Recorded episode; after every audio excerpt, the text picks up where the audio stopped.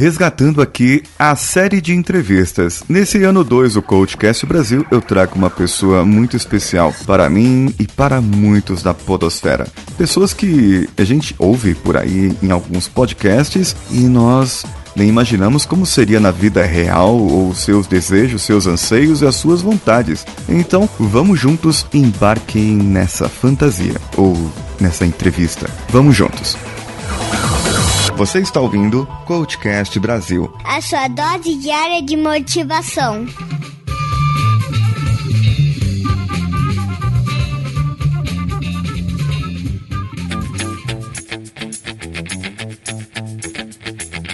Eu estou aqui com a Jujuba. Olá!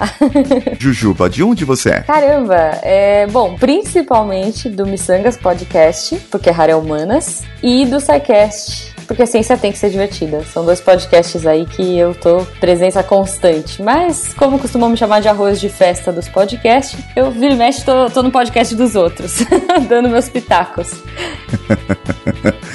vive, vive passando por aí, onde convidar você vai. Opa, com certeza. Adoro, adoro conhecer gente, conversar, trocar ideia, que é bem legal. Agora eu tenho um desafio diferente para você. Uma entrevista pode ser que extraia um pouco mais da Jujuba do que você está acostumada. Pode ser? Pode, claro. Tô curiosa já. Uh, que bom. Creia ou não, acredite agora ou acredite daqui a pouco. Você tem todas as respostas dentro de você, certo? Beleza, curti, curti. Eu vou para a primeira pergunta. Se você soubesse que não falharia e que tempo, dinheiro não fosse um problema, eu gostaria que você dissesse agora três coisas que você quer ter, realizar ou trabalhar para que você tenha a sua vida é, realizada, plena, totalmente. Três coisas? Três coisas. Ah. Cara, tá, grana não é um problema, nem tempo, nem nada. você não tem nada, você não tem problema de grana, não tem problema de tempo, nada, nada. Ah, que ótimo. Nossa. Bom, eu acho que certamente eu treinaria muito mais no meu lado artístico. Ok. Hoje, bom, hoje eu tenho 30 anos, né? Eu já não tenho mais idade apta para estar na Cal Arts, que é a California School of Arts, que é onde eu gostaria muito de ter estudado quando eu era mais nova. Uhum. Mas eu não tive condições. Ok. Então eu acho que seriam os meus três objetivos: dedicar mais tempo para arte, uhum. uh, eh, para poder entrar, né, aplicar na Cal Arts e, consequentemente, com isso ter uma chance maior de entrar na Disney Animation Studios, que era um dos meus maiores objetivos. Ok. Isso aí seria uma coisa ou seriam as três coisas agora? Você colocou ah, os três em Não, eu acho que seriam as três coisas. Uh, acho que nos outros, nas outras partes da minha vida, assim, eu fico bem tranquila. Certo. Casei recentemente, né? Tô tô, feliz. ah, entendi. Por que, que você diz que não tem mais idade para admissão? Porque eles têm algum limite de idade lá? Tem, 29 anos. Uhum. Ah, joia. É, a CalArts é meio. Bom, a CalArts, é, não sei se isso entra também no papo ou não, mas a CalArts formou uhum. uma classe famosa, que é a A113, que tirando o Tim Burton, que era um dos mais esquisitinhos da turma, é, praticamente todo mundo da, da Pixar agora era da A113. Então, eles formam uma galera muito boa, assim. A maioria do pessoal que é formado lá é muito criativo. Sim, quem ouviu um dos nossos episódios de terça-feira de algumas semanas atrás, eu falei sobre o, Walt Disney e falei, claro, sobre a California School of Arts. Olha só, eu preciso ouvir, não ouvi. e falei sobre alguns, é, alguns pormenores do, do Walt Disney, né? Sim. Sobre a sua genialidade, criatividade e tudo mais. É, é muito, muito interessante a história dele. Muito bom. Qual mudança hoje na sua vida faria uma diferença positiva? Hum, cara, difícil eu acho que talvez eu precise de um pouco mais de disciplina para alguma, algumas coisas que eu quero. Às vezes eu acabo desistindo até de ter essa disciplina por falar, não, mas isso aqui é meio hobby hoje, não vai me levar em lugar nenhum, então eu não vou fazer. Vou me dedicar para outras coisas. Entendi. E acabo largando um pouco. Assim. Você começa a fazer algo e termina, ou dependendo da coisa você não termina, como é que seria? Cara, eu sou bem imperativa. Eu, eu eu levo, tipo, uns, assim, acho que uns 10 projetos de uma vez. Uhum. É, principalmente nos, no, nos podcasts, né? Quem acompanha aí, a gente é. Eu sou bem inquieta e a gente tá sempre criando coisa nova, sempre elaborando uh, coisas. Agora eu e o Marcelo Guaxinim no Missangas, a gente tá com um canal, né? Então, uh, roteirizando, estudando para pôr conteúdo diferente no ar. Então, eu tenho muito essa coisa de inquietude. É, se eu parar para pensar em toda a minha carreira profissional, assim, né? Desde que eu comecei, sei lá, 17 anos, mais ou menos, até agora, é muita maluquice. É, é, são muitas viradas, assim. Eu dou viradas radicais esporadicamente. Uhum. então, e eu gosto, eu abraço bastante, assim. Eu acho que eu não tenho essa coisa de apego, né? Ok. É, com a carreira. Tipo, se tiver que mudar tudo, eu mudo tudo e vambora. Isso não é uma coisa que me, me atrapalha. Tem outras áreas, assim, principalmente mais áreas sentimentais, eu sou um pouco mais apegada, mas de trabalho, assim, eu sou bem tranquila. Se amanhã mudar tudo, é, meu marido trabalha numa multinacional uhum. e ele, sei lá, só um exemplo, tá? Ele pediu uma transferência pro Canadá. Ok. Porque a empresa é canadense. O Canadá ou Europa, porque ele tem dupla cidadania. Então, assim, se amanhã chegar uma proposta e falar, ó, putz, a gente vai ter que fazer a mala vai ter que mudar pra lá e vai mudar tudo, eu abraço e vou de boa, sabe? Não, beleza, vambora. Lavar prato ou qualquer coisa, vamos nessa. Uhum. Eu tenho essa facilidade, assim, de, de desprender da carreira. Não sei se é porque eu nunca fui porque eu realmente gostava aqui. Quer dizer, até trabalhei com animação aqui, né? Mas não animando efetivamente. certo, certo. Eu sempre fui pro lado de coordenadora, né? Desde o começo da carreira eu já tinha muito essa característica de coordenar, de cuidar e tal. Então foi uma coisa meio, foi um processo natural. Então, aí eu tava andando de patinete na Paulista quando eu fui cercada por bandidos e eles eram tipo 12. Putz. É, pois é, uma droga. Bom, se fosse 11 ou 13, eu me virava, mas 12 é complicado. Sabe como é? A numerologia do Krav Maga é a parte mais chata de conciliar. É, sei. E aí? Então, quando tudo tava perdido, a Super Ema apareceu para me ajudar. Um herói vestido de ema? Não, não, não, não. Uma ema vestida de herói, com, com máscara, capa e tudo mais, sabe? E ela te ajudou? Não, na, na real ela nem viu a gente. Ela tava comendo lixo. Mas foi o que faltava. Porque essa ema. Ela Jujuba, tava... Jujuba, tá chegando gente, depois você me conta. Tá, né?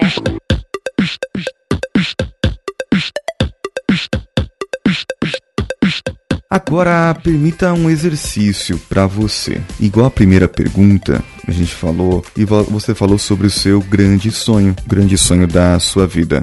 Me diga agora o que mexe com você realmente e que você pudesse ter. Por que que você quer? Primeira coisa, primeira pergunta antes de tudo. Por que você queria estar na Disney? Cara, é... acho que assim, eu não lembro se foi o primeiro filme que eu vi, tá? Mas para mim minha, é uma das minhas primeiras grandes memórias no cinema, que foi a abertura do Rei Leão. Foi o primeiro, para mim foi o primeiro, eu acho, se não me engano, preciso perguntar pra minha mãe, mas acho que foi o primeiro filme que eu vi no cinema. Certo. Então assim, quando abriu aquele sol amarelo, aquela coisa toda, e Rei Leão é um filme incrível, né? Enfim, o Jurandir pode concordar comigo.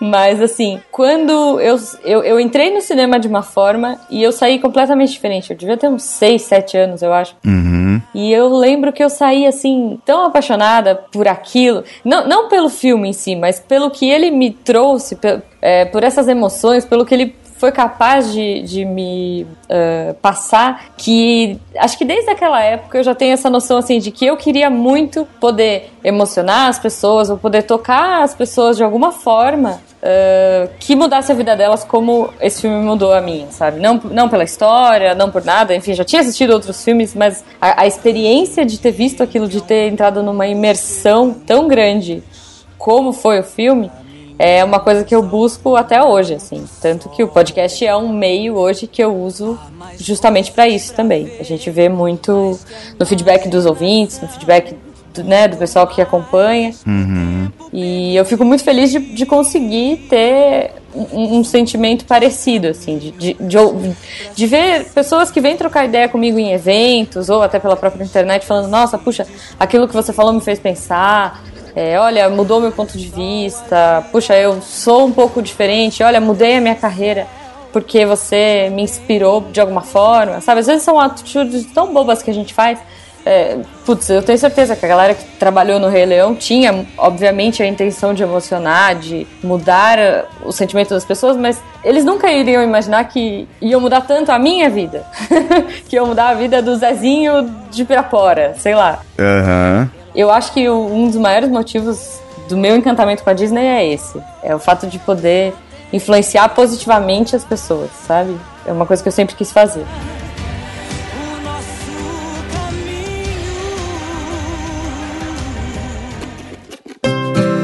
E quando você recebe esse feedback da galera, qual a primeira sensação, qual a primeira emoção que vem em você? Cara, olha, eu vou falar que as primeiras vezes, as primeiras, né, os primeiros e-mails, as primeiras mensagens, a gente não acredita muito.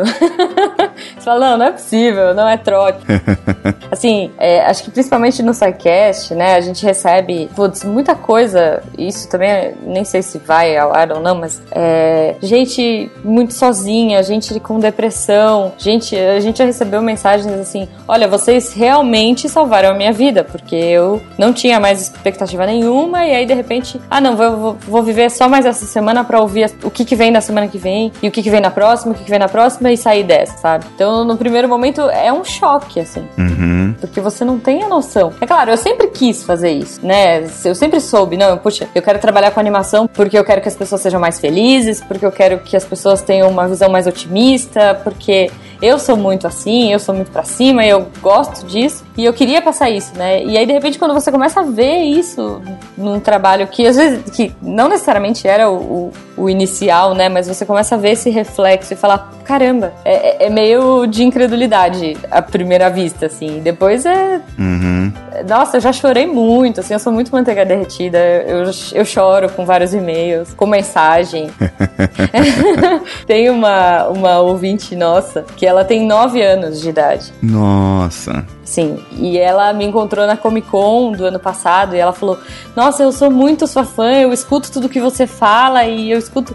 Minha mãe deixa eu escutar. é, sabe, porque você fala e, e eu acho muito legal. E tanto, sei lá, eu te falei isso em off, né? Mas eu, eu não bebo. Aham. E a gente vê muitos ouvintes falando assim: Nossa, mas você não bebe, você não fuma, é, fala muito pouco palavrão. Eu acho, muito, eu acho isso muito legal, eu quero fazer isso também, eu quero ser igual. Às vezes a gente começa a ser um exemplo e um espelho, e é uma grande responsabilidade, né? E, e isso Isso você nota que aumenta a responsabilidade cada vez. muito, nossa, sim. Foi uma coisa que eu sempre quis, né?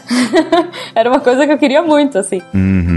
Eu sempre imaginei que eu fosse ser por trás das câmeras, né? Eu achei, ah, não, vou ficar na produção, vou fazer como eu sempre fiz, né? É, mas na época que eu trabalhava com publicidade, por exemplo, eu me incomodava muito. Eu não gostava da. Assim, eu trabalhei oito anos com publicidade e começou a me incomodar fortemente o fato de vender, não necessariamente mentiras, né? Mas assim, vender uma necessidade de consumo para alguém e, e ter uma imagem bonita de perfume, sabe? Eu trabalhei com algumas marcas grandes e aí eu falava, gente, não é isso que eu quero, sabe? Não é essa essa é uma mensagem legal, uma mensagem bonita, mas que no final só tem esse objetivo, é só vender um perfume. E ou vender um chocolate ou o que quer que seja, sabe? Aham. E isso começou a me incomodar profundamente, tanto que eu foi uma das guinadas da vida, assim. Eu larguei tudo, larguei salário, é, enfim, comecei tudo de novo na área do entretenimento. Muito bem. Nós temos momentos da nossa vida em que nós descobrimos o que nós viemos para o mundo para ser. É isso que eu acredito. Uhum. Tem pessoas que descobrem com 4 anos de idade, como o Beethoven, Sim. e tem pessoas que descobrem com mais de 60, como o dono do KFC. Uhum. Tem pessoas como nós que, que descobrem aos 40 ou aos 30, ou não descobrem, estão aí ainda descobrindo. Uhum. Você acredita que quando você assistiu o Rei Leão, você descobriu isso que você queria e por isso ter despertado, digamos assim, numa metáfora como se uma lâmpada tivesse acendido e todas as suas sinapses foram ligadas e, e acendeu uma luz do tamanho de um, de um bonde na sua cabeça e você falou: é, é isso que eu quero pra minha vida e por isso que você faz o que faz hoje com o podcast? Cara, eu não sei. Acho que pra ser bem sincero, eu sempre gostei da Disney, né? Desde sempre. Mas eu acho que não tinha caído a ficha dessa forma que você tá falando. É, talvez inconscientemente sim, né? Eu fui pra área de design e comunicação, uh, informação, enfim, né? Sempre, sempre tive uma formação que era voltada pra animação. Eu achei que, né, era, era o objetivo. Mas eu acho que pra mim, só caiu uma ficha muito grande, muito mesmo, da primeira vez que eu fui pra Disney, da né, Disney World, Uhum. em Orlando. Eu tinha essa. Eu, eu era bem relutante pra ir, né? Eu demorei um ano pra, pra me decidir ir pra Disney. É, porque eu tinha esse receio de que fosse uma indústria e que destruísse essa visão que eu tinha, né? Essa visão, sei lá, até meio utópica da Disney, do- dos ideais, né? Então eu demorei bastante pra ir. E quando eu fui, assim, é, eu tinha 23 na época. Uhum. É, 23 anos. E foi uma coisa, assim, muito mágica. A primeira vez que eu entrei no, no, no parque, né, no Magic Kingdom, vi o Castelo da Cinderela e bem na entrada tem uma estátua do Disney dando a mão pro Mickey. Então ele fica de costas pro público e de frente pro castelo, né? E aí, cara, nossa, eu chorei muito, assim, eu- eu- foi uma emoção muito forte. E que se repete. Assim, por mim, se eu pudesse, eu iria sempre, porque é uma injeção de ânimo, é uma injeção de, de tudo, assim, sabe? É, é- E eu acho que naquele momento, ali, foi a virada pra mim, quando eu tinha uns 23 anos, que eu falei, cara, não, é, eu- agora eu sei por que, que eu tô nessa, por que, que eu quero isso pra mim. E aí as coisas começaram a mudar. Foi quando eu é, comecei efetivamente a me desligar da publicidade cada vez mais e, e começar a procurar um método diferente e cair no entretenimento. Primeiro eu comecei a fazer coisa de design, enfim, fiz umas coisas para teatro, depois eu acabei indo para animação mesmo, é, né, num estúdio Uhum. aqui do Brasil. E aí eu fu- fui achando o meu viés por aí, mas foi pelo sentimento que tudo que eu vivenciei lá me proporcionou, assim. Eu saí de lá realmente com é, é um lugar mágico. Espero que todos todos possam ir assim, mesmo que você não goste, ah, não gosto dos Estados Unidos, não gosto da, da cultura, não gosto do povo. Cara, a Disney, ela tem um, é, sei lá, uma bolha. Ela tem um poder de potencializar tudo de bom que você tem dentro de você, sabe? Exato, é, realmente é um, é um lugar mágico ali. E, e me diz uma coisa, ela te trouxe alguma sensação parecida com quando você assistiu a primeira vez o filme? O do Rei Leão que a gente comentou? Cara, com certeza. Eu acho que pra mim foi. é, quem já viu o filme Ratatouille, Uhum. a hora que o, que o cara come o, o prato assim e vá, vem aquela imagem da infância, Aham. né? De tudo que ele viveu, eu acho que foi ali, foi aquele momento pra mim, assim. Ver o castelo, ver os fogos, ver tudo acontecendo, ver toda aquela magia e chorar que nem uma criança e não saber por que que tava chorando e olhar pro lado e ver tantos adultos como eu na mesma situação. É, e tantas crianças, né, com um olhar tão deslumbrado quanto o dos adultos. Enfim, é um misto de sensação tão incrível que, pra mim, ali foi esse ponto. Assim. Caramba, é, me lembrou da pequena Jujuba indo ao cinema ver Rei Leão. Muito legal isso.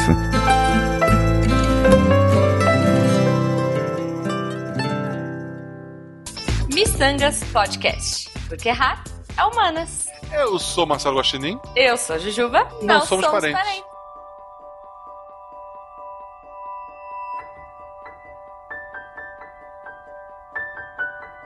E como que é agora você viver isso? É, reviver contando isso. Como que é pra você? Ah, eu quero ir amanhã pra Disney. Cara, é, é muito bom, né? É um sentimento. Não, não, não tem palavras assim. Porque você tem um objetivo, Uhum. aquele seu objetivo de vida, que você ainda não conquistou, que é ir trabalhar na Disney. Uhum. Ou fazer algo para. Uhum. ou trabalhar em algo para.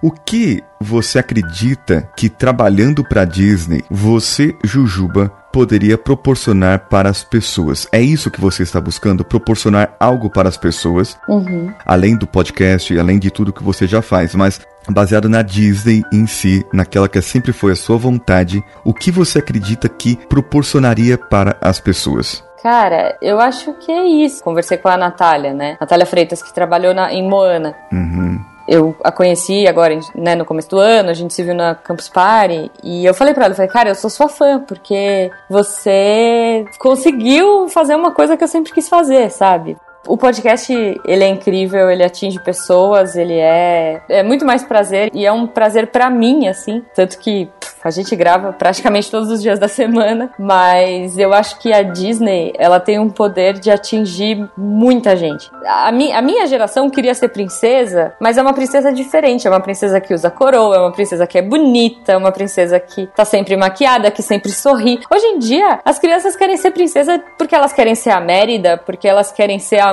Quer dizer, a Mulan era, era uma das minhas princesas preferidas, desde sempre. Isso. Mas assim, hoje eu acho muito legal você. É legal você ver como vai mudando isso, né? Como você consegue trazer essa, esse sentimento de orgulho, esse sentimento de pertencimento. Uhum. Você tem a Tiana, você tem a Moana, você tem. É, putz, tantas meninas hoje, né? É, eu sempre, sempre que eu falo isso, eu comento de um comercial que eu vi no SBT. É, se eu achar, eu te mando. que é Por que, que é legal ser princesa? Como é legal ser uma princesa e como é legal ser menina, sabe? É, porque na minha época era muito uhum. legal ser menina, eu gostava. Mas eu queria muito ser meus primos, porque eles tinham videogame, porque eles tinham G.I. Joe, porque eles podiam ser heróis. Uhum. E eu podia ser princesa. eu não podia me sujar, eu não podia. Você podia ser a mocinha em perigo. É, exato. Tipo, eu geralmente. É, eu gostava de brincar de Cavaleiros do Zodíaco e eu queria ser um cavaleiro, sabe? E, tipo, eu não quero ser a menina que é salva. Uhum. E hoje a gente vê com a Disney e com tantas outras, né? Com, enfim, não, não só a Disney, mas a Disney, pra mim, traz isso, de você é, mudar isso nas, nas pessoas, mudar isso nas crianças, né? Trazer esse orgulho, essa representatividade. Uhum. Então, é, e isso é uma coisa global, isso você atinge muita gente. Claro que no podcast a gente atinge, mas eu acho que é esse encantamento, esse deslumbramento, essa mensagem sendo passada é, ininterruptamente, né? Porque as crianças ainda mais com as crianças que assistem um filme 5, 6, 7 vezes por dia, é, eu acho que seria mais nessa questão de alcance, talvez, hoje. Porque de mensagem, de, de do que eu gostaria de fazer né, nessa parte de. É, o, o, background hoje eu me sinto até que realizada, eu consigo, assim.